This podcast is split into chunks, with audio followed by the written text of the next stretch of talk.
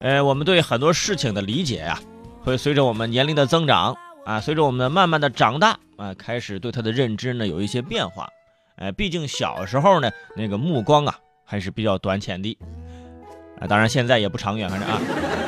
你比如说小时候，咱那时候看那电视剧，看《还珠格格》，傻白甜啊，觉得皇后容嬷嬷是坏人啊，五阿哥小燕、紫薇尔康他们那是好人啊。但是最近呢，《还珠格格》这不是重播之后嘛？收视率啊，那也是同时段的第一啊，甩第二名好几条街。很多长大的八零后突然发现了一个问题，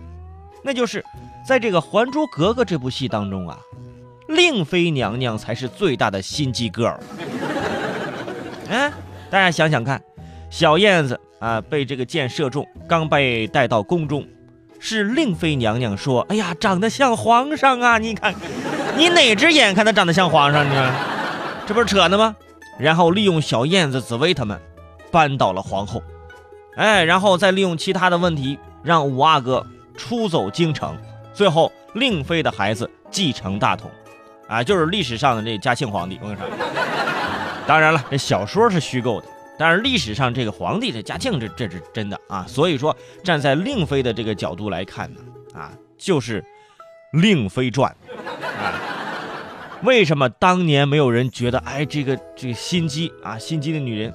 这是因为当年还没有《甄嬛传》《芈月传》之类的啊，所以说当年令妃就非常的孤单啊。